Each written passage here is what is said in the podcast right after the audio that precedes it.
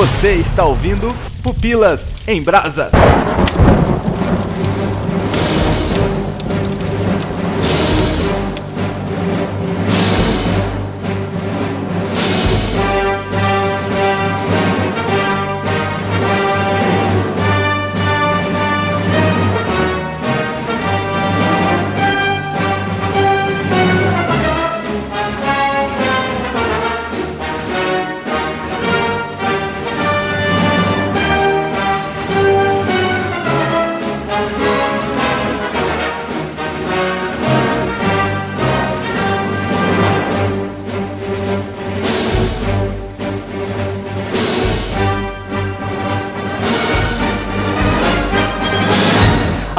É o Léo Agrelos e eu sinto um distúrbio na força da podosfera. Porque nós finalmente vamos gravar sobre Star Wars, rapaz! Eu não consigo nem falar, muito emocionado.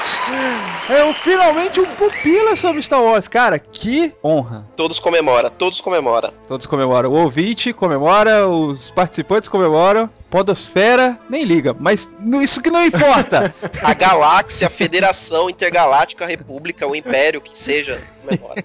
Aqui é Adriano Toledo e eu tenho um mau pressentimento sobre isso. Não podia faltar essa frase. Não Tá podia, em não podia. Todos os filmes. Em Tem todos que os tá no episódios. podcast também. Será que quando teve a ideia de fazer uma nova trilogia, ele falou isso daí também, C3PO? Ah, nossa, pior é que na nova trilogia, essa frase ela tá tão mal encaixada, cara. O pior é que agora não é mais nova trilogia. Como que a gente vai chamar a nova trilogia a partir de agora? A gente Ah. não chama de nada, a gente esquece ela. Sacanagem. Porque vai começar uma nova trilogia. A nova trilogia vai começar agora. É a novíssima trilogia. Eu sou a Thaís Xavier e, como diz o mestre Yoda, prefiro morrer do que perder a vida. É, é o cast de Chaves? Não, mas aqui foi o mestre Otis que falou pro Chaves do. Yoda, mestre de Chaves, por isso que Chaves é tão bom. Seria Chaves um Jedi? Então aqui é o Felipe Rocha e eu sinto um grande distúrbio na força. Como se milhões de vozes gritassem de terror e subitamente se silenciassem. Eu sempre penso nessa frase antes de comer, quando eu tô com fome. Daí Meu Deus! é o distúrbio, é o distúrbio da força. Daí quando eu como, é como se milhões de vozes gritassem de terror e, e se silenciassem. É o distúrbio da fome, isso aí. É. Coitado, essas vozes já devem estar rouca, né? Ah, sempre, né, cara? É o dia inteiro elas gritando. Aqui é o Diego Barreto e eu só tenho uma coisa a dizer.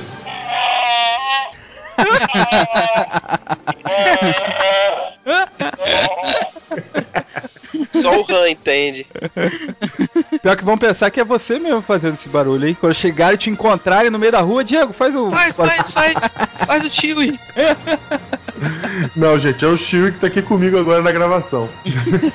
Muito bem, galera, com uma grande honra, um grande prazer que estamos começando a gravar sobre Star Wars, cara. Você vai ver nessa semana e nas próximas semanas muita gente falando sobre Star Wars, mas não entregando o seu coração nessa gravação, cara. Todos os participantes aqui estão colocando todas as lembranças da infância, estão colocando o seu coração nessa gravação. Por isso, meu amigo, Star Wars, dentro do Pupilas em Brasas, vai trazer muito mais do que emoções. Acompanhe conosco nos próximos minutos.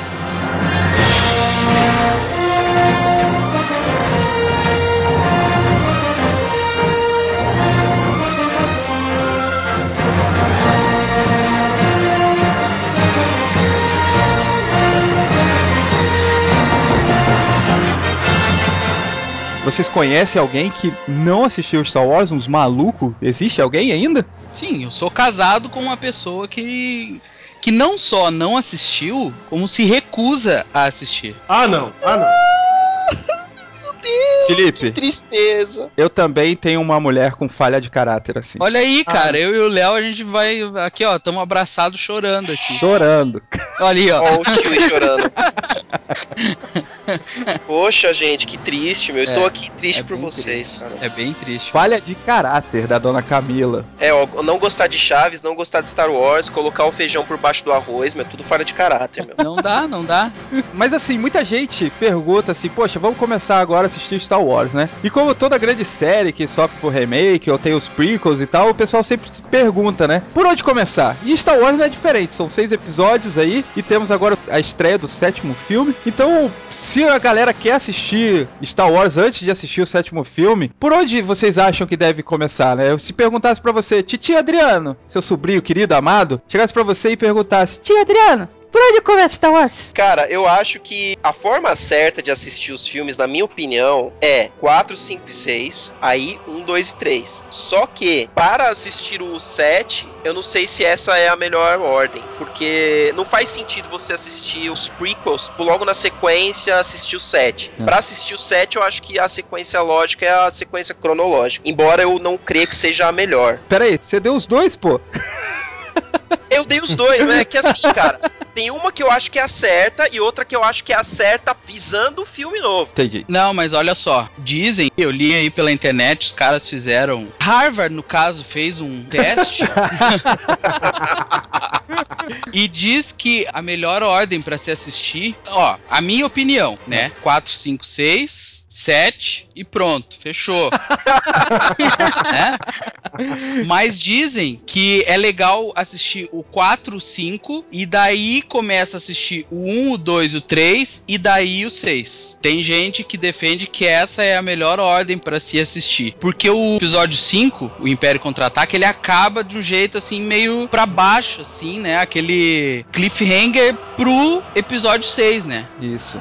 Então, daí, pra manter aquele suspense e tal, e pro episódio 6 ele ter um peso maior, tem gente que defende essa ordem. Cara, eu quero começar dizendo que se você nunca assistiu Star Wars, cara, você perdeu o maior fenômeno da história do cinema que aconteceu nos nossos dias. Foi isso aí, cara. Perdeu a emoção, a alegria de viver isso, que é um. Não dá pra descrever. Por que, que tem um bando de idiota, de fanático atrás disso? É porque, cara, só a gente sabe que a gente viveu assistindo esses filmes na época que eles saíram, vivendo o hiato deles. De repente eles voltam e você, caraca, eles voltaram, meu Deus, não vai o ano. Mas aí eu pergunto uma coisa: para quem já é adulto hoje, vocês acham que é possível a pessoa assistir os filmes e ter o mesmo impacto que nós tivemos quando éramos pequenos jovens mancebos e assistimos os filmes pela primeira vez? Não. Eu sou retardada, mas a primeira vez que eu assisti foi esse ano e eu gostei. Você não conta, Thaís. Ah, cala a boca, besta.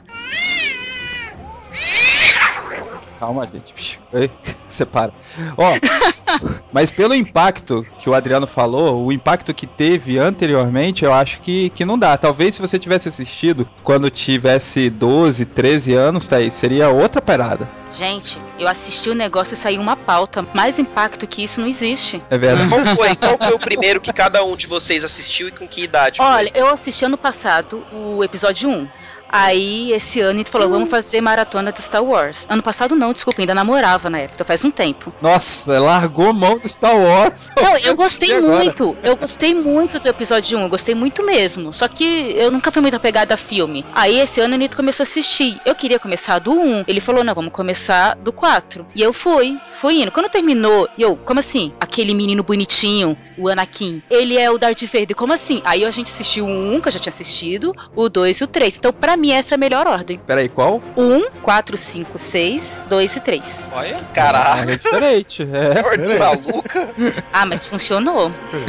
Eu, eu acho que eu estabeleceria a ordem. Primeira ordem que o Felipe Rocha colocou, eu gostei. Você assiste o 4, 5 e o 6, que foram os primeiros que eu vi também. E aí depois você assiste o 7. E aí, se você quiser, você vê o 1, o 2 e o 3. Qual o preconceito com o 1, o 2 e o 3? Eles. tu- tudo bem que o Anakin é um péssimo ator, mas, pô, é, é bom o Não, filme. Eu acho que a melhor ordem é a segunda que o Felipe colocou. Você assiste o 4, o 5, aí vem no prequel, assiste o 2, o 3. Você quiser, pode pular um. E aí depois você volta pro 6. Por que pular um, Léo? Jar Jar Binks, meu, pode Race. Darth Maul. Não, mas na verdade, assim, seja dito assim, quando eu assisti lá em 1999 Ameaça Fantasma, cara, que filme maneiro! Eu também, nossa, eu saí maluco. Eu não sabia Cara, que era Star Wars. Cara, fazia 30 anos que não tinha nada de Star Wars. É lógico, Exatamente. É, eu tinha 13 anos. entendeu? A mesma É. coisa quando eu saí do episódio 3, cara. Sim. Cara, eu achei, meu Deus, é o melhor filme. Não, Melhor filme da minha vida. cara, é- exatamente. Falei, Então, o cara, ataque dos clones pra mim foi sensacional. então, cara, Aquela eu luta acho. na arena, né? Na É. época, né? Na época, Cara, né? você vai ver hoje essas maratonas que estão fazendo aí na net. né? Cara, é horrível, cara. São péssimos filmes, cara. Ah, vocês não gostam de Star Wars, calem a boca. Eu acho que a maior frustração que criou esse barulho sobre os primeiros três da cronologia foi a galera que assistiu os primeiros três, o 4, o 5 e o 6 na época. Eles tiveram uma experiência que eles ficaram buscando isso na nova trilogia. E Quando a nova trilogia veio, ela não deu pra eles aquela experiência que eles tinham tido no começo, aqueles mesmos sentimentos, aquilo lá, aquela. Não, não rolou, não teve o mesmo, o mesmo Não tem- impacto. Não tem profundidade, não tem. É, lá, assim, ó, meu. ó, verdade seja dita, tá? A gente colocar os três primeiros que foram lançados, ah, questão de roteiro, questão de atuação, cara, não são os melhores filmes já produzidos. Mesma coisa a nova trilogia, entendeu? Ela não tem aí primor. Por exemplo, a gente fala muito do cara que fez o Anakin, né? Que é um péssimo ator, que não sei o que. Cara, você vai ver o Luke Skywalker, o Mark Hamill, na Nova Esperança, no episódio 4, Não é muito diferente. Cara, dá vontade de chorar, cara, de tão ruim que é, entendeu?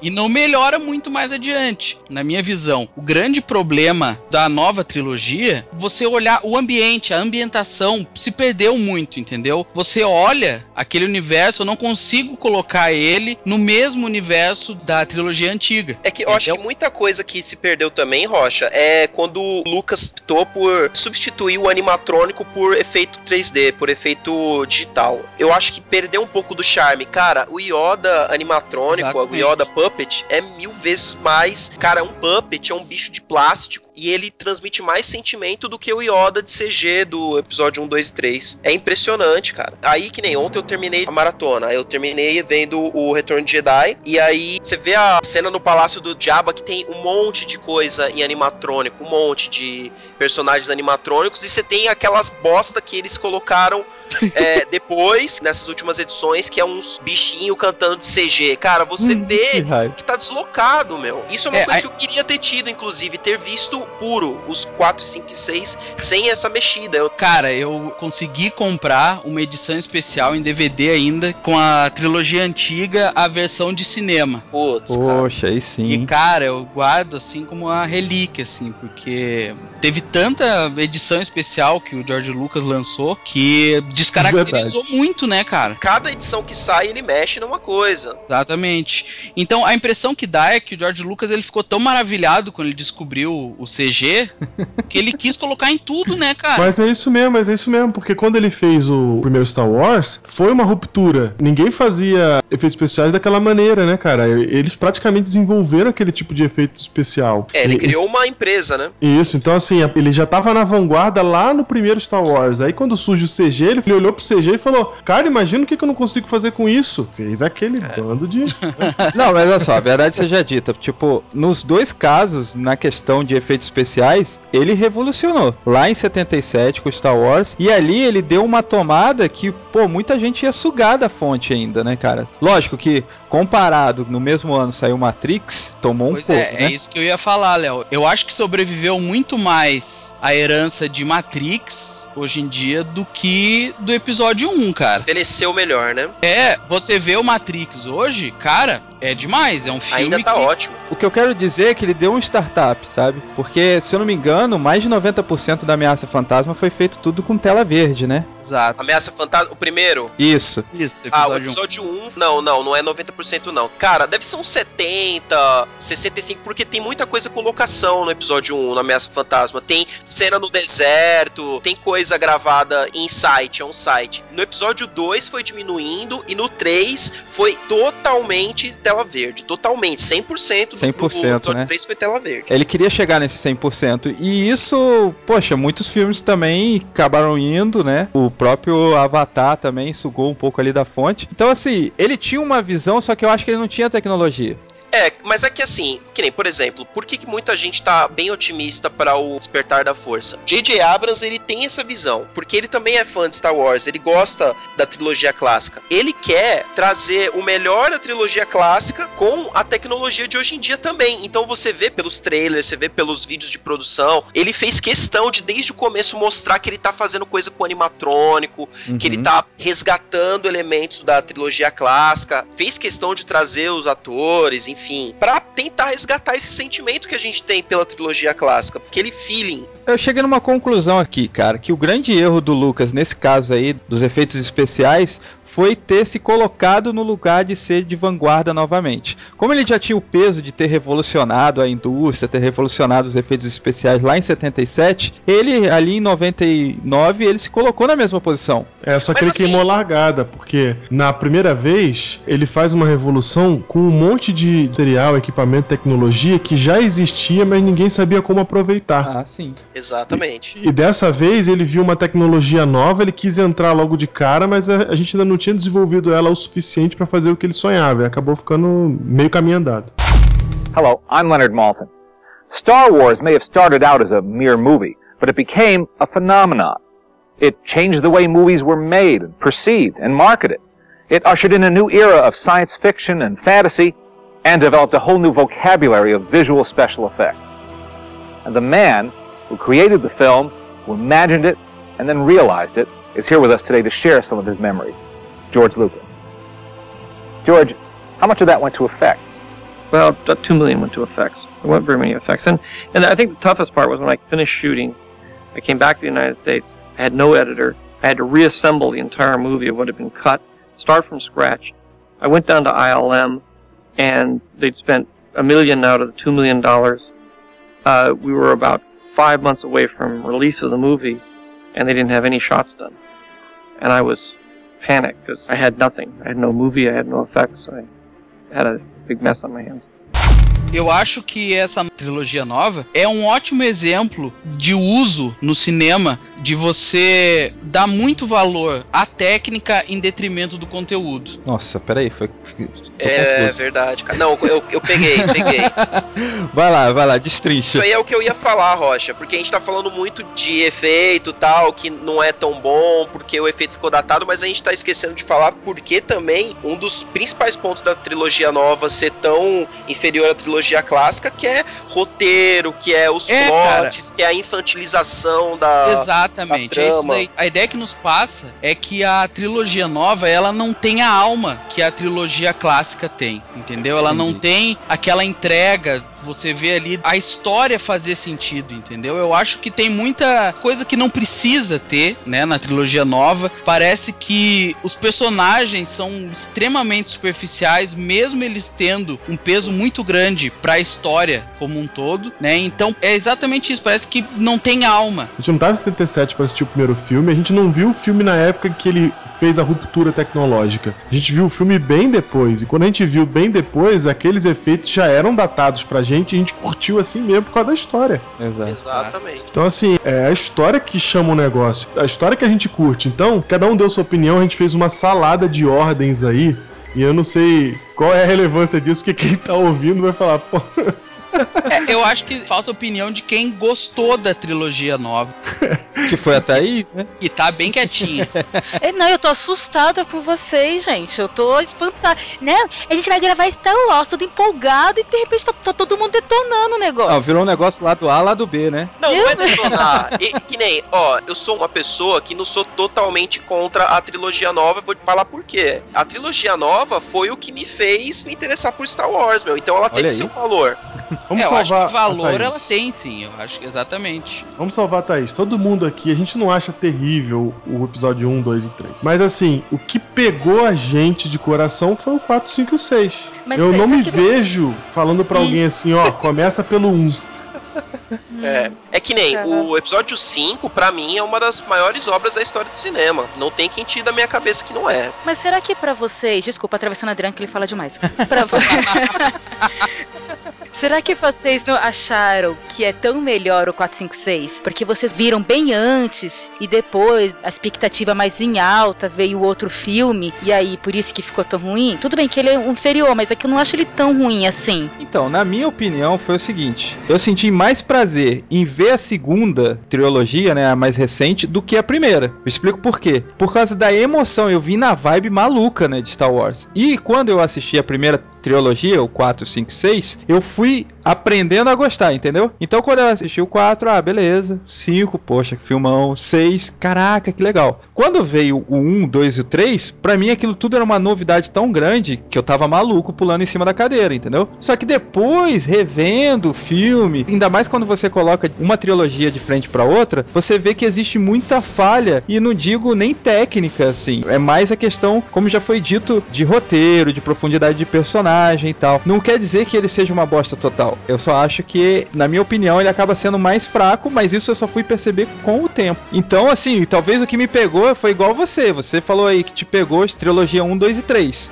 de Não. cara. Ah, não. Você assistiu um e falou, poxa, que filme legal, não foi? Aí eu assisti o 4, o 5 e o 6. Eu não assisti o 2 e o 3. Ah. Assisti o 2 e o 3 depois. Entendi. Mas você acha o 2 e o 3 ruim ou você acha bom? Eu acho bom. Eu não acho tão bom quanto o primeiro, mas eu acho que tem que assistir. Eu acho que pra entender a história, você tem que assistir os todos. Não, tem que ver. Eu acho que tem que ver tudo. Na minha opinião, se eu tivesse tempo, assistiria, leria e consumiria todas as mídias de Star Wars. Mas eu não acho a história inferior. Eu acho que realmente a parte gráfica do filme inferior, mas a história pra mim é tão boa quanto o 4, o 5 e o 6. Cara, aí que tá, sinceramente. Você coloca uma pessoa, ó, assiste esses três filmes aqui. O 4, Hum. 5, 6. Tá? Sem falar que existe o episódio 1, 2 e 3. Uhum. Cara, de verdade, a pessoa vai assistir aqueles três filmes e ela não vai sentir falta de explicação. Claro que vai, porque ela vai querer saber no final Darth Vader é um Anakin. Você fala, mas quem foi o Anakin? Por que ele é tão importante? Foi a dúvida que eu tive. Tudo bem que eu já tinha assistido o primeiro. E eu acho que foi por isso que me pegou o 2 e o 3. Porque eu fiquei, cara, o que, que aconteceu pra esse cara virar o Darth Vader? E foi aí que eu fui assistir a outra trilogia que eu acho muito importante é essa virada. O, o que acontece com o Anakin pra ele se transformar em Darth Vader é, é fantástico, entendeu? Eu acho que os dois estão certos. Eu acho que não precisa, mas enriquece, entendeu? A questão de como ele vira o Darth Vader, eu não sei. Eu acho que esse é um dos pontos que eu aponto como sendo um problema na trilogia 1, 2 e 3. Porque eu acho que em alguns momentos chegaria até a ser meio preguiçoso a forma que o Lucas fez ali pra mostrar pra gente como que aquele moleque vai pro lado negro da força. Tem alguns momentos nos filmes, principalmente no 2 e no 3, que você fica falando, meu, que moleque idiota. Pede a sua mãe e quero ver você não ir pro lado negro da força, né? Pega a sua esposa, vai morrer no parto, você já sabe disso, eu quero ver você não ir pro lado negro da força, menino. Fica julgando o menino desse jeito, coisa feia. Ah, meu, sei lá, meu, eu acho muito mal, mal construído. Mas não é escolha do ator, cara? Eu acho que é muito Não é o também. ator, não é só o ator, não. Aí ele meu. fica com raiva e tu fala, pô, esse moleque mimado, ataque de pelanca. Se fosse um ator melhor, né? Se fosse o Daniel Day-Lewis. É, ele falando, pô, caraca, o cara tá sofrendo mesmo, mataram a mãe dele, entendeu? Tipo, por causa do daquele cara que eu não consigo falar o nome, tipo, Que cara, que faz o O Anakin? Léo, o Léo nem tenta, o Léo nem tenta. Não, porque o último ouvinte falou lá que riu pra caramba quando eu tentei falar inglês, eu não falo mais. Ó, aí então, quando aquele moleque ele começa a chorar lá porque a mãe dele morreu, ele, você se importa? Deveria, Tá na mínima. né? Então, por exemplo, se fosse o Leonardo DiCaprio, ele ficou entre os cinco cotados ali. Nossa, meu. Ele chegou a ficar lá no Rancho Skywalker com o Lucas, ele mais quatro, gravando algumas cenas e tal, pra eles poderem escolher o teste final e ele foi recusado. Se fosse o Leonardo DiCaprio ali. Ele foi recu... Mas o ponto que eu quero chegar é o seguinte, cara. Tipo, se fosse o Leonardo DiCaprio ali, possivelmente a gente se importaria com a a cena. emoção estaria melhor, eu concordo. Pronto, o filme é bom e a culpa é do ator. Justo. Não tem aqueles filmes que o ator é melhor do que o filme? Tipo assim, The Rock. Ele faz filmes Hã? bostas e, por causa dele, os filmes são maneiros. Ai, Tipo Schwarzenegger nos anos 80 que fazia, sei lá, Comando para Matar, que se você parar pra ver é um filme muito ruim, mas dá bom, fica bom por causa do Schwarzenegger. Quer dizer que se o Anakin fosse o Schwarzenegger, tinha ficado muito melhor. Nossa, cara. To be or not to be? Not to be. Mas assim, o Star Wars, cara, ele é a história do Anakin ou ele é a história do Skywalker? Aí que tá. Bom né? ponto. E Porque é Anakin Skywalker. É a história da, do personagem Anakin ou é a história da família Skywalker? Eu acho que é do Anakin. Ele é o principal tanto na nova quanto na antiga trilogia, quanto o Darth Vader. Principal da trilogia antiga, Thaís. É, Luke não é mesmo. Não, gente, claro que é ele. Ele é o Foque. É a salvação do Darth Vader. Gente, eu vou embora daqui.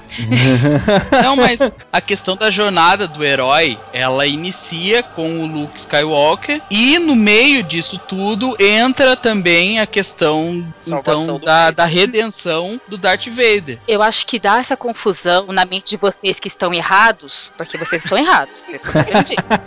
Mas dá essa confusão porque o, o Darth Vader seria o vilão e o vilão ser o principal é estranho. A história é dele. Eu acho que os dois estão certos, porque se você olhar a trilogia original, a história é sobre o Luke.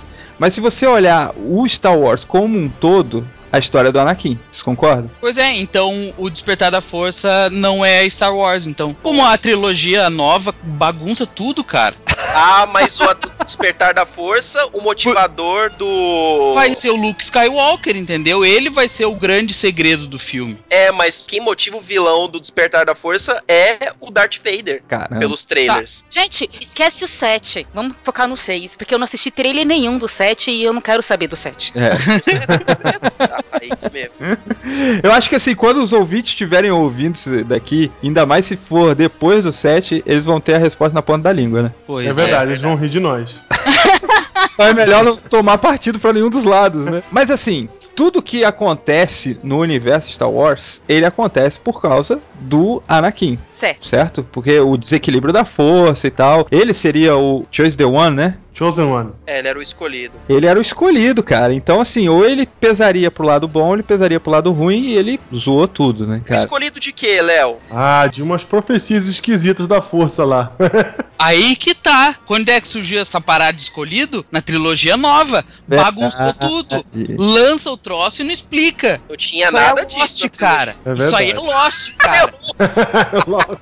E todo mundo sabe como é que acabou essa parada. Vai aparecer o Jacob na sétima agora. É, passa preta. Ah, mas todo mundo reclama que ficou explicado demais o negócio lá da força. E agora um negócio que não explica e você fica, com, fica bravo. Gente, Midichlorians, não, meu. Midichlorians não. Então, explicou o Midichlorians. Mas não tinha que ter explicado. Que, que raio é isso, Mitchlorius aí? Você, Ué, que é você- fã da primeira não sabe que é Midichlorians. Eu não sei os nomes, não. Thaís, Midichlorian. Faz uma sinopse rápida aí, Adriano, porque a gente até agora, 50 minutos de gravação, não fez sinopse. Pequena sinopse, vamos lá. Primeiro episódio. Temos a República, nada mais é que um monte de planetas que se ajuntaram e tem lá, tipo, um Senado intergaláctico, e eles se regulam através da democracia que impera entre aqueles planetas e entre aquelas pessoas. Ok, você tem a figura dos Cavaleiros Jedi, que são responsáveis por manter a ordem. E aí nós temos no primeiro episódio um problema que é a Federação do Comércio, que tá querendo bagunçar aquela paz que eles têm ali na República através de um bloqueio de comércio a um planeta chamado Nabu. E aí que se desenrola os acontecimentos do Ameaça Fantasma, que acaba se revelando que existem dois cavaleiros, cavaleiros não, né? Dois Lords Sith, que são os antagonistas dos Jedi, né? Quem só tá falando de Star Wars aqui, quem não conhece Star Wars, não sabe, né? O que que é Jedi, o que que é Sith, o Aham. que que é, enfim, né? Então, mas o que que é um Jedi e o que que é um Sith? Quem Beleza. chamou o historiador do Globo News pra fazer essa sinopse? Essa é a loucura que o Lucas fez na trilogia nova, que ele tentou dar uma dificultada nos temas aí, uma aprofundada e acabou falhando totalmente, né? Que é essa questão de, de Senado e tudo mais. Quando eu era moleque, eu não entendia absolutamente nada do que tava se passando nessa parte mais política do- dos episódios 1, 2 e 3. Quem se importa, né? É verdade.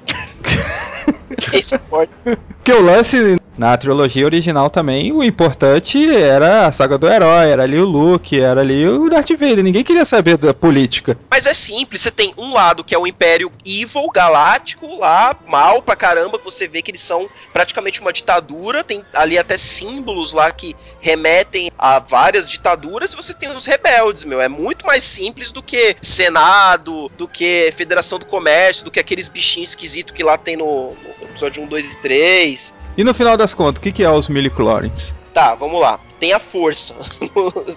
no universo de Star Wars existe essa entidade, não sei, essa. Eu não sei o, o que, que é, na verdade, cara. Explicar a força é sinistro. O Yoda define que é algo que liga a todos e que dá força a todos e que gera vida. Bom, é a força. É, essa é a explicação da trilogia clássica que o Yoda dá no Império Contra-Ataca. É tipo a internet. Cara, é tipo a internet. Você não vê ela, mas ela tá aí pra te ajudar. Ela liga todo mundo. E liga todos. A questão é que quando ele apresentou o Midi-Chlorians, ele tirou aquela aura de sobrenatural, aquela aura mística, exatamente, de, de religião dos Jedi, e transformou numa coisa científica, Ciência, né? É. Tipo, tem umas partículas que ele botou o nome de midi-chlorians, não explicou o que desgrama é isso, mas essas partículas aí, elas, elas são a força. Então, na verdade, se você deixar passar um pouquinho de tempo na timeline do Star Wars, lá no futuro eles vão inventar uma máquina pra mexer nesse negócio aí. É verdade. Espero que não. É, basicamente é isso aí o negócio da midi-chlorian. Eles inventaram isso no primeiro episódio lá, no episódio 1, que o, o Qui-Gon, nosso querido Liam Neeson, vai fazer a, a contagem de midi-chlorians do pequeno Anakin Skywalker. Que inclusive tem um equipamento pra fazer isso. É, meu, é tipo uma maquininha de medir diabetes. Mas que no final das contas não funciona, né? Porque depois, no, no episódio 4, 5, 6, ninguém usa mais aquela bosta. É porque no episódio 4, 5, 6, os Jedi Não. são meio que uma lenda, né, Léo? Tipo, não existem mais Jedi. É que nem no 4, o malandrilso lá que zoa o Vader, tipo, essa sua religião antiga aí, essas suas superstições aí. E aí ele dá uma estrangulada nele. Não, sabe o que que o George Lucas fez? Ele Dragon Ballizou o Star Wars. Porque antes era eu posso sentir o Ki, eu posso sentir distúrbio na força. Aí daqui a pouco tem contagem de Ki. Esse é o que mais forte que eu já ouvi. É, It's over 9000! Mas, cara, o maior problema dos miliclores é o fato de você tirar a culpa do Anakin. Porque, cara, qual é a parada que o George Lucas tentou passar ali na trilogia nova? Foi que, pô, o cara foi entorpecido pela vingança, pelos ciúmes, ganâncias e tal, sentimentos oriundos humanamente.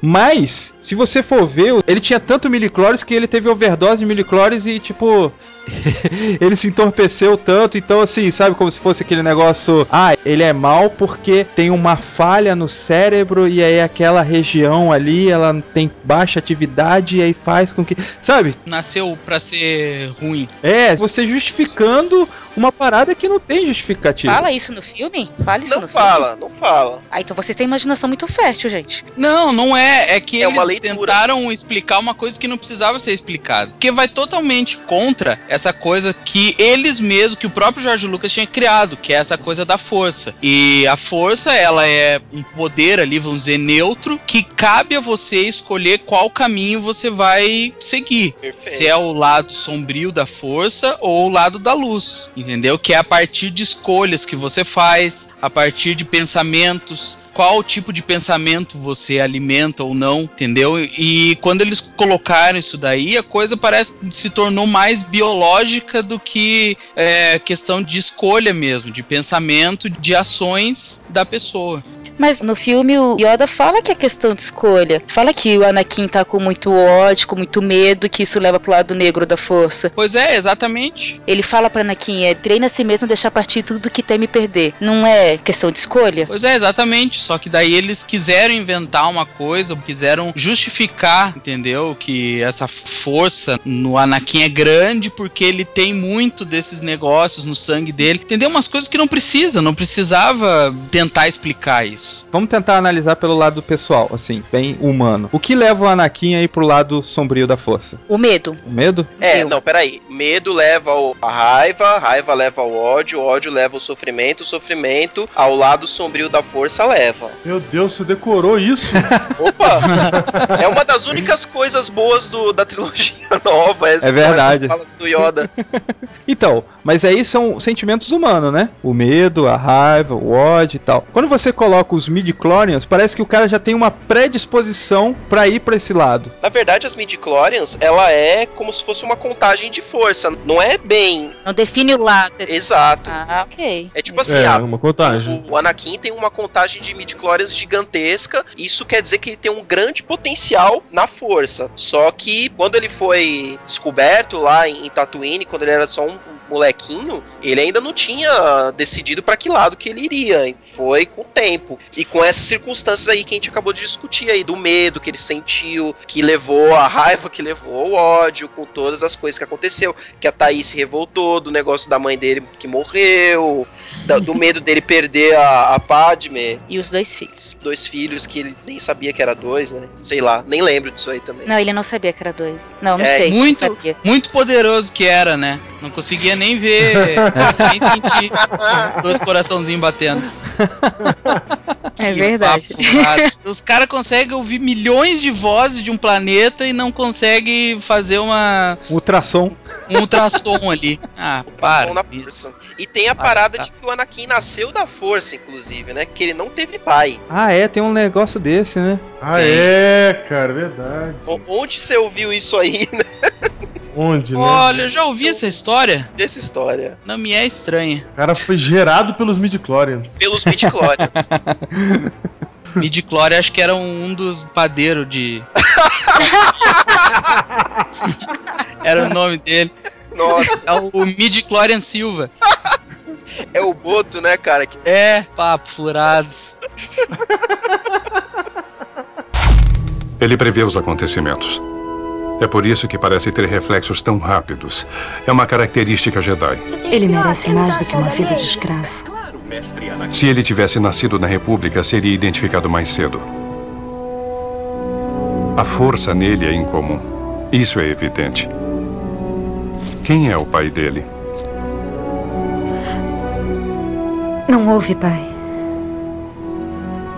Eu o gerei, dei à luz e o criei.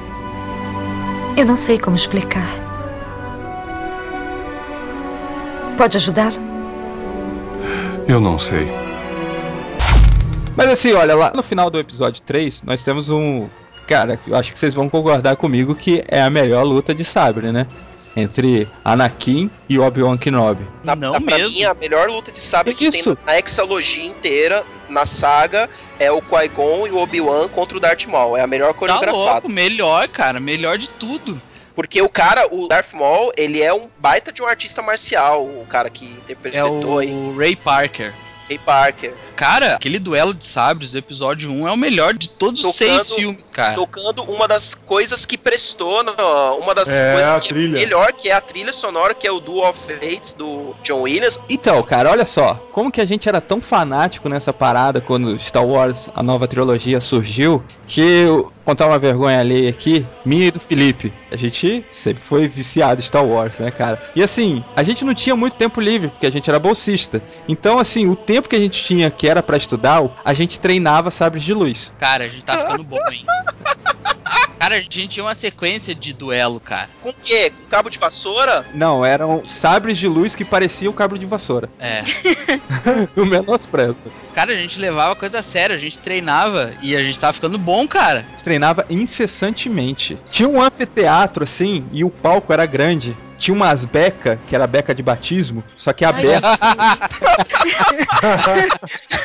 O Léo, Léo cuidava do audiovisual dele, colocava o Dual Fates pra gente. Aham, no, no teatro. Ficava em looping, velho. Dava o quê? Uns 10 minutos de coreografia, ô, Felipe? Sim, era longa a sequência. 10 minutos de coreografia? Vocês faziam a coreografia da luta, sabe, de luz inteira do. Não, a gente criou a nossa, né, Felipe? É aí que tá, a gente criou a nossa. O Adriano realmente acha que um de vocês dava aquela voadinha, aquela pirueta no ar que o ator dá.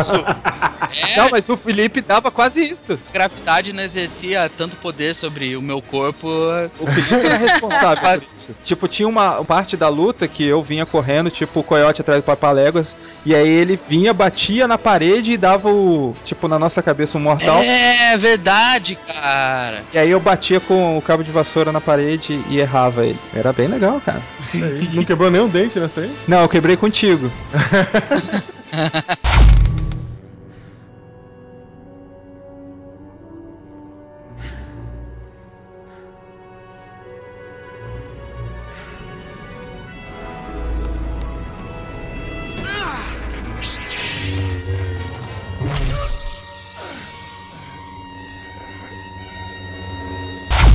Acho que o que o Lucas tentou construir ali na nova trilogia era o ponto de virada da transformação do Jedi Anakin para o Sith Darth Vader, né, cara? E assim, se a gente for tentar analisar por toda a história, assim, quais seriam os objetivos do Vader, né? O que levou o jovem Anakin a se transformar em Darth Vader? Tem uma outra figura aí, né? Tem o tentador do Anakin, né? Que é o Palpatine, né? Na época, o senador bem intencionado. Ele que tentou o Anakin pro lado sombrio da força. E a gente pode discutir também qual que é a tentação do lado sombrio, né? O que que os filmes dizem que é tão tentador pro cara sair de um lado para ir pro outro, né? Então, mais poder, não é? Não, pelo menos o Yoda fala na trilogia clássica que é mais fácil. As coisas são mais fáceis, é por isso que é mais tentador. Então, porque você tem mais poder. O Jedi, ele tem que treinar desde criancinha. Você vê lá na trilogia nova o Obi-Wan lá, já macaco velho, já ainda era Padawan do Qui-Gon, e ele tipo maluco para ser um mestre Jedi e não conseguia, tal. Quando um Lord Sith, quer dizer, né, o Lord Sith só tem dois, né? Sempre tem um mestre mestre e um aprendiz, mas as coisas são muito mais rápidas. Mas o que fez o Anakin pro lado sombrio da força não foi o fato dele estar com medo de perder as pessoas queridas? E aí o lado branco, o lado da luz, não promete a salvação para a mãe dele, que a mãe não vai morrer, não promete que a mulher dele não vai morrer. Você tem que aceitar, né? É, você tem que aceitar a morte. Você tem que aceitar perder as coisas. O lado luminoso, a filosofia é a seguinte: a morte é uma parte natural da vida. E ela acontece e você tem que estar em paz com isso. O Jedi Jedi, ele é, ó, citando outra franquia que é por tempos aí confundida com Star Wars, mas citando Star Trek, um Jedi, ele é mais ou menos o que o, o vulcano do Star Trek é, o Spock, né? Ele é treinado para dar uma controlada maior nas emoções. Não sei, o Jedi ele tem que ter os sentimentos e as emoções dele em xeque em todos os momentos para ele não perder em nenhum momento o controle. O Sith é o contrário, ele sempre tá à mercê das emoções dele, ele sempre deixa as emoções dele tomar tomarem as rédeas das ações dele. Ele sempre é encorajado a agir por impulso. Quanto mais raiva, mais poder você tem. Melhor. Até no Império Contra-Ataca, o Imperador ele fala isso pro Darth Vader, né? Provoque a raiva nele. E o Darth Vader fala assim: você pode me ganhar se você colocar para fora a sua raiva e tal, né? É, no Retorno de Jedi ele fica tentando o Luke, ele pega o sabre do Luke, coloca ele aqui do lado, ó, eu tô desarmado. Se você pode, se você quiser, você pode me matar aqui. Vai, me mata. Ele fica tentando jogar com a cabeça do Luke, tentando despertar o sentimento ruim ali naquele momento e fazer com que o Luke seja dominado por um sentimento ruim, pelo ódio naquele momento. Mas ali na questão do Anakin, cara, ele é seduzido pelo poder. Porque ao ver lá naquele sonho que a sua esposa ia morrer, que os seus filhos iam morrer e tal, o imperador convence ele de que pô, o único lado para você impedir que elas morram é você tendo mais poder poder para protegê-las, poder para livrar eles da morte. É, mas isso aí era pilha errada, né? Totalmente pilha errada. Não, totalmente pilha errada, mas o lance que ele foi seduzido, ele foi seduzido pelo poder. Mas eu acho que o caminho mais fácil é o motivo pelo qual ele aceita o poder. Porque Exato. a violência é o caminho mais fácil, entendeu? Você quer é, proteger os seus, se você for violento, você tem um caminho muito mais fácil do que qualquer outro caminho que exista. O lado negro da força é tipo o caminho do crime, que você consegue aquilo que você quer, o que você precisa, e você consegue do jeito errado, né? Do jeito que é mais fácil, do jeito que viola o direito do outro, é um abuso. Isso aí no nível pessoal, né? Pensando no indivíduo. Se a gente pensar também no nível intergaláctico ali do que se passa no Star Wars, o lado negro começou a controlar a galáxia e o que que virou? Quando o lado negro começou a governar a galáxia por esse jeito mais fácil aí que o Diego falou. O que que é o, lado mais fácil num controle populacional, num é governo? Ditadura, ditadura. É ditadura, exatamente. Que é o que aconteceu quando o Império tomou as rédeas. Isso. Na verdade, tem uma filosofia utilitarista na história do Star Wars, porque é, o Jedi ele é convidado a não ter emoções e nem relações afetivas porque ele tá ali para um propósito. Esse propósito é o bem de todos e ele pode sofrer um dano a partir do momento que você tem os seus próprios interesses. Então a verdade é que os Jedi pregavam que os relacionamentos podiam ser perigosos porque eles geravam exatamente o que gerou no Anakin. Ele ter que preservar os seus próprios interesses, ele tem que lutar pelo seu filho, pela sua mulher, entendeu? Então o Luke ele passa por isso daí, né, cara? Porque o sentimento de luta dele, durante uma boa parte, ao meu ver, é altruísta. Porque ele não tem com quem se importar. A família dele já morreu, ele não conhece mais ninguém e tal. Você vê que o Imperador ele tenta o Luke, na maior parte das vezes que ele tenta ele é com a vingança, né? Que é matar o imperador, né? Uhum. É com poder também para ele se tornar mais forte e principalmente para proteger os amigos dele, porque ele sente que ele tem uma ligação muito forte com os amigos dele. Quando acontece o confronto entre o Luke, Vader e Imperador, eles estão no Retorno de Jedi, eles estão ali na Estrela da Morte 2 e o Han, a Leia e os droids, o Chewbacca estão lá na lua florestal de Endor tentando desligar o escudo para poder acontecer o ataque na Estrela da Morte. E eles estão se dando mal. Acontece lá uma armadilha que os rebeldes caem e o Imperador ele fica falando: "Ó, meu, tá tudo perdido. Os It's seus amigos lá embaixo, it's a trap." Os seus amigos, eles vão morrer, não tem o que você faça. Esquece, eles não vão sobreviver. Você não tá com raiva de mim por causa disso? É isso que ele fica jogando. Não é bem assim que o Luke não tem mais nada a perder. Ele estabeleceu um vínculo afetivo muito grande com Han Solo e Leia, principalmente. Então tá, deixa eu fazer uma pergunta então. Felipe, um Jedi, se ele tivesse em uma sinuca de bico do tipo, se a Estrela da Morte funcionar, ela destrói um planeta com 100 mil habitantes. Do contrário, se eu fizer tal coisa que anule esse processo, os meus conhecidos ali morrerão. Mas os meus conhecidos são entre por volta de 50 pessoas. O que você acha que um Jedi escolheria? Salvar 100 mil ou salvar 50 pessoas mesmo que você goste e conheça elas? Como Jedi, ele salvaria o maior número de pessoas possível, né? E o Luke nessa situação? Se fosse 100 mil ali e a Leia, Han Solo e todos a galera ali, ele salvaria quem? Pois é, cara. Eu acho que assim, ó, o grande lance, né, a gente colocar aqui trazer de novo entre a nova trilogia e a trilogia antiga, é fazer essa comparação entre Anakin e Luke. Eles tiveram uma história parecida de perder a família, enfim, e começar tarde no treinamento Jedi. Só que a grande diferença entre os dois tá aí, né? O Anakin ele deu muita vazão a esses sentimentos, sendo que o Luke ele entendeu aos poucos, ele foi entendendo e ele fez as escolhas corretas, né? O ponto da virada do Anakin é quando o Palpatine oferece pra ele uma forma de salvar a Padmé, ele aceita mesmo sabendo que o Palpatine é um Lord Sith. E lá no momento em que o povo vai atacar o Palpatine e ele se interpõe e ali ele tomou o lado dele por causa do medo. O ponto de virada do Luke em que ele se estabeleceu como um Jedi foi quando ele teve a oportunidade de acabar com o Vader e ele escolhe não acabar com o Vader. Ele vira e fala: "Não, eu não vou fazer isso. Eu nunca vou pro lado sombrio. Eu sou um Jedi como meu pai era antes de mim." Você vê que é uma escolha. Na parte dos dois é através de uma escolha. Sim, mas a escolha do Anakin era muito mais pesada do que a do Luke. Porque a do Luke, se você for parar pra pensar,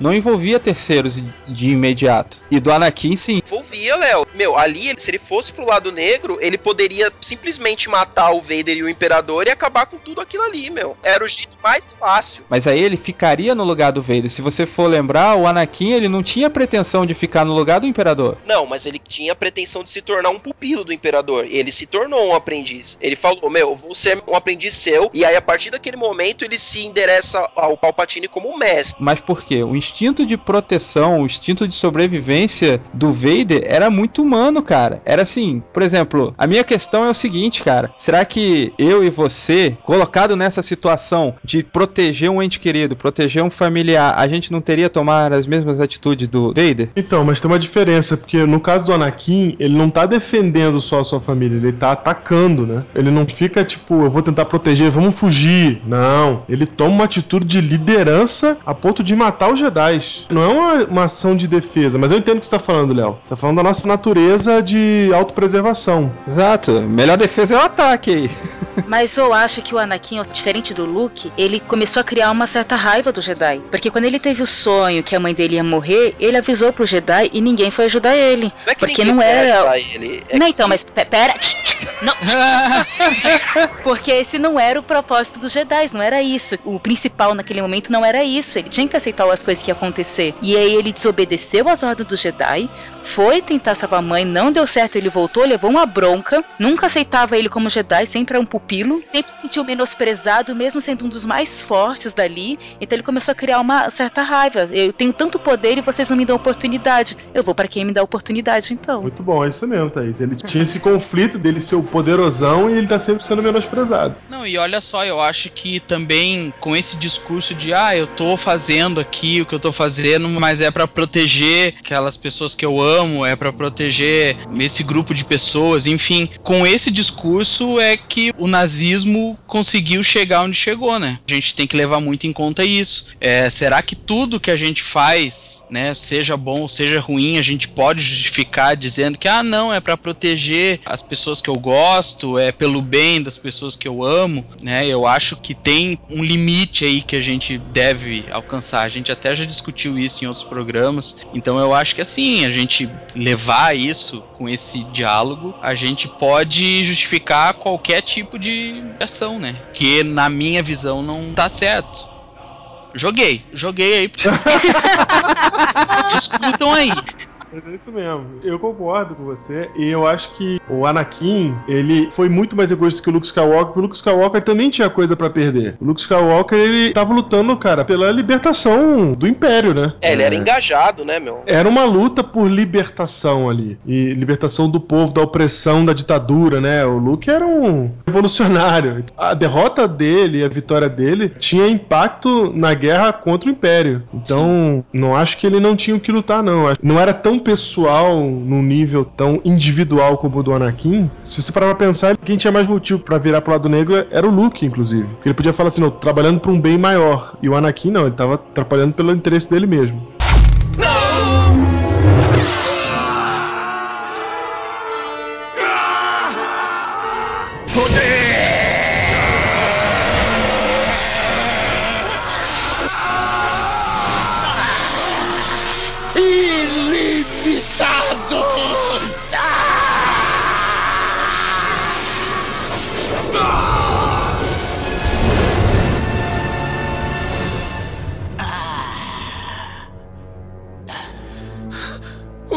Que eu fiz?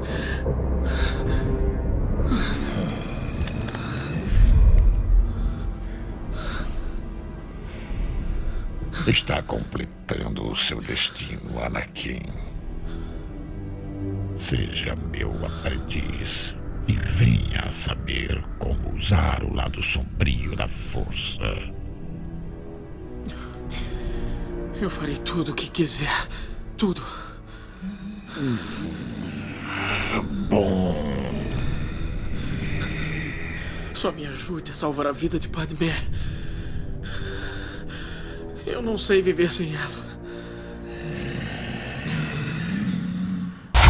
Mas, cara, quando chega para você e fala assim, olha só, pô, tu tem que abrir mão do seu conforto, tem que abrir mão da sua própria vida e tal, dos seus conceitos de proteção, de família e tal, para você seguir isso daqui. Foi o que fizeram com o Anakin. Arrancaram ele da família, falaram para ele, ó, agora você é um soldado e vamos te treinar aqui. Deixa de lado sua família, deixa de lado todos os seus interesses. Mas ele queria, né, meu? Mas ele queria. É, foi uma escolha própria. Ele não foi obrigado. Mas o que eu quero dizer é o seguinte: falar, ah, legal, você é um soldado, beleza. Aí quando ele chega, ele vê aquilo, pô, um monte de regras, um monte de imposições, ele, opa, daqui não poderia parecer assim meio que fanatismo? Porque é uma situação complicada quando a gente fala de tipo, pô, vou. Entendi. Você tá falando assim, ó, da visão humanista, o que estava sendo imposto para ele parecia fanatismo. Exato, exatamente. Não é o que parece, assim? Porque olha só, se a gente for parar para pensar no nosso meio cristão, beleza? Aí, poxa, você abre mão de fazer certas coisas que você gostaria de fazer para agradar a Deus, por exemplo. Certo. Por exemplo, ah, você tem, vamos dar um exemplo bem simples assim. Ah, você tem um culto que era importante você ir e tal. Só que tem o um aniversário lá da sua tia-avó. E aí você opta pelo compromisso que você já tinha feito de ir no culto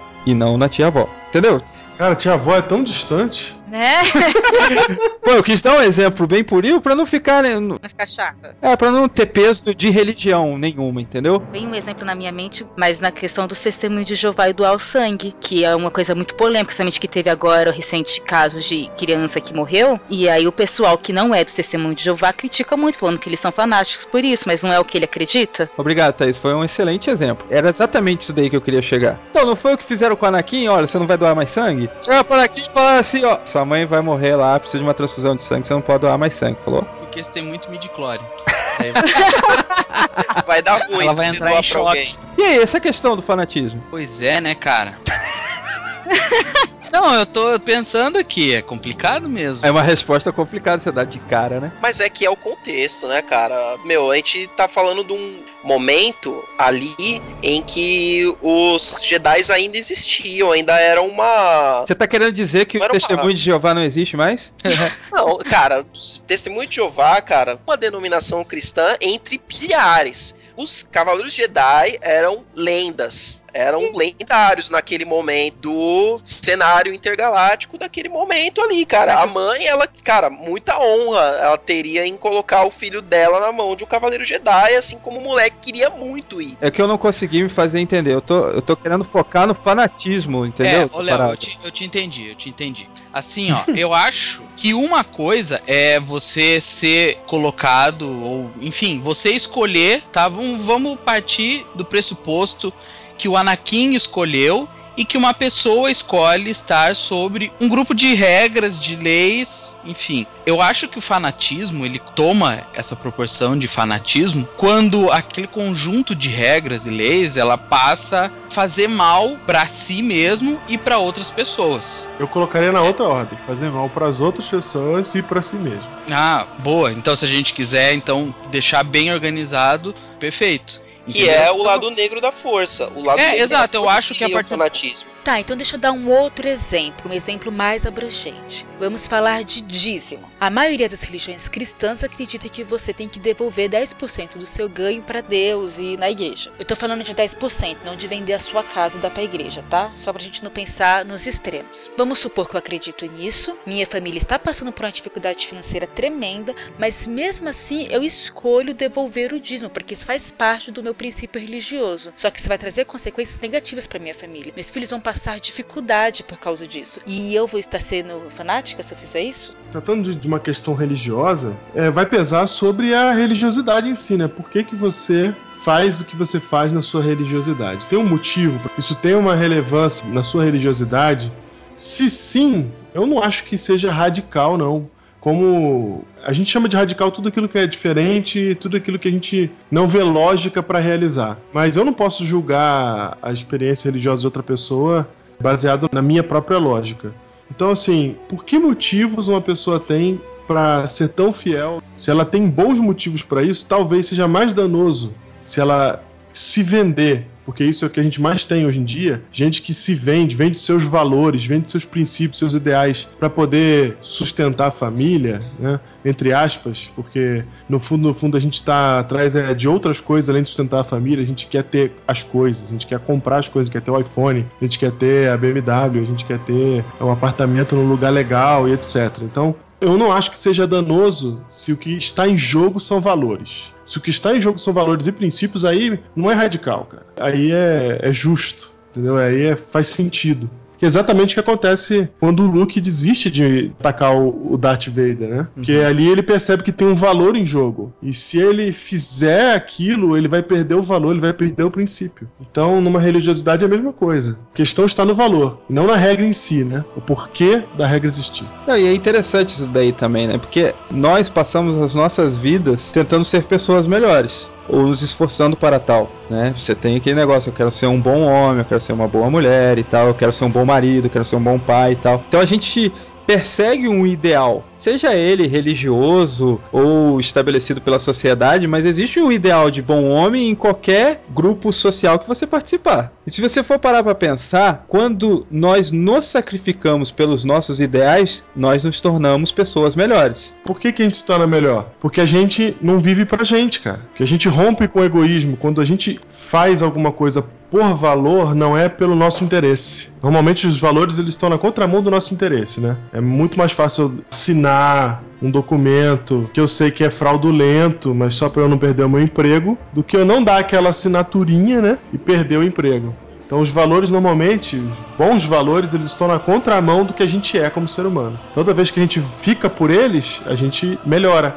É. E se você for fazer um link com o filme, toda vez que o Jedi se sacrificou, no caso ali do Obi-Wan, do Yoda e até mesmo do Darth Vader no final do filme, eles se sacrificaram e eles viraram uma força maior ali na mitologia do filme, né? Ali o sacrifício fez com que eles elevassem o nível. Tanto é que lá na Uma Nova Esperança, o Obi-Wan Kenobi ele sabia totalmente, ele tinha certeza do que ele ia fazer, ele abaixa o sabre e o Darth Vader acaba matando ele. E aí isso daí me fez pensar, cara, que, por exemplo, assim, tava pensando numa situação lá do trabalho, né? Aconteceu há um tempo atrás uma luta de egos para quem ia ficar com a chefia de um determinado setor. Então era um valor irrisório, assim, era só pelo poder mesmo. Porque, tipo, quem era da equipe ganhava 700 reais e quem fosse chefe ia ganhar 800. A diferença salarial era muito pequena. Não tinha um, uma motivação, é pelo dinheiro, ou o cara justificar que com 100 reais a mais eu vou poder cuidar melhor dos meus filhos. Não, era só pelo poder. Então teve a luta ali, aquele negócio, um tentando puxar o tapete do outro. Beleza. Quem puxou o tapete se deu bem, conseguiu, realmente. Só que o que, que acontece? Hoje a pessoa ela não está mais no meu trabalho. E aí, cara, essa pessoa ela entra no esquecimento e se existe alguma fagulha de lembrança dessa pessoa, é de uma pessoa ruim, de uma pessoa má, entende? E a outra pessoa que passou lá, que fez seu trabalho, que levou a vida de boa, ela é lembrada como uma pessoa boa, como uma pessoa que, que tem valores, como uma pessoa que talvez ali tenha sido injustiçada, mas o nome dela ficou e marcou na vida daqueles que passaram com ela, entende? Então, assim, quando nós nos abdicamos por causa dos nossos valores, nós passamos uma grande influência para aqueles que estão ao nosso redor. Do mesmo jeito que somos influenciados por tal. Assim como Yoda falou lá, treine a si mesmo a deixar partir tudo o que teme a perder, né? Então, assim, eu vejo que a gente tem que treinar para perder alguns sentimentos que são muito fortes na gente. Tipo,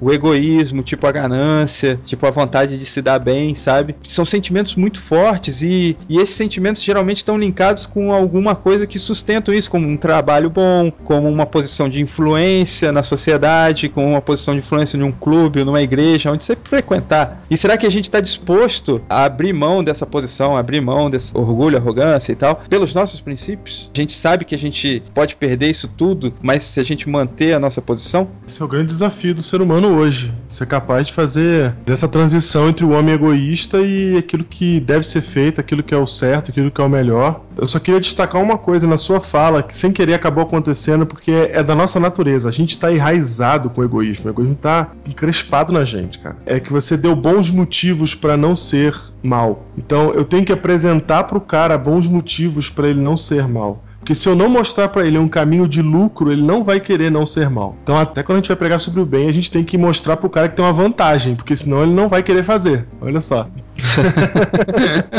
é por isso que Cristo ele é tão forte, né? Por isso que a religião cristã ela tem um caminho completamente diferente do caminho humano porque ela apresenta uma pessoa, que é Jesus, que age dando a própria vida, se sacrificando por você, sem te pedir nada em troca, sem ter nenhum interesse, sem querer levar vantagem nenhuma. A única vantagem que ele vai levar é você estar tá vivo. Essa é a única vantagem que ele quer. Ele vai morrer para você ficar vivo. É a única coisa que ele espera é isso. Não pede mais nada, não cobra mais nada, etc. Então, quando você tem um contato com uma pessoa assim, você descobre que é possível viver para o bem, para a luz sem ter um motivo por trás, sem ter uma vontade de realizar alguma coisa. E Cristo, ele ainda materializa uma boa desculpa pra gente, que é amá-lo, né? Você se apaixona por Jesus, por ele ter feito isso por você, você passa a querer fazer isso por ele, entendeu? Não é por você, não é por uma vantagem pessoal. Eu quero fazer por ele o que ele fez por mim. Então ele cria um, um ciclo do bem, um ciclo que chama a gente para fazer o que é certo, sem ter um motivo de vantagem egoísta. Porque tudo que a gente faz na vida é buscando vantagens egoístas. E quando um pedido de sacrifício da nossa vida,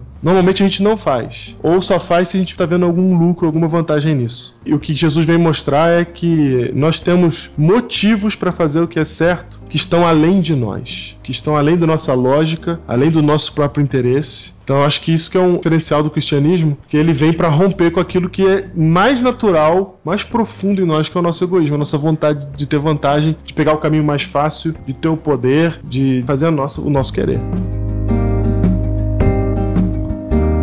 Parece até loucura quando falo de amor.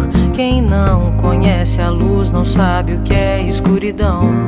Viver na contramão do mundo soa tão estranho. O fato é que não ter raiz aqui me leva a paz, que excede todo entendimento. Que pega esse momento e guarda na memória. Faz-me ver a realidade antes distorcida por falta de luz.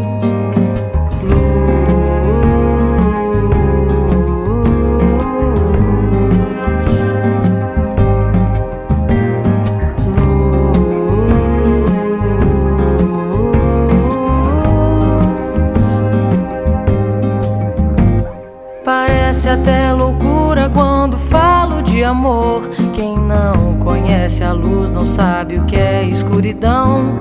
Viver na contramão do mundo soa tão estranho. O fato é que não ter raiz aqui me leva a paz, que excede todo entendimento.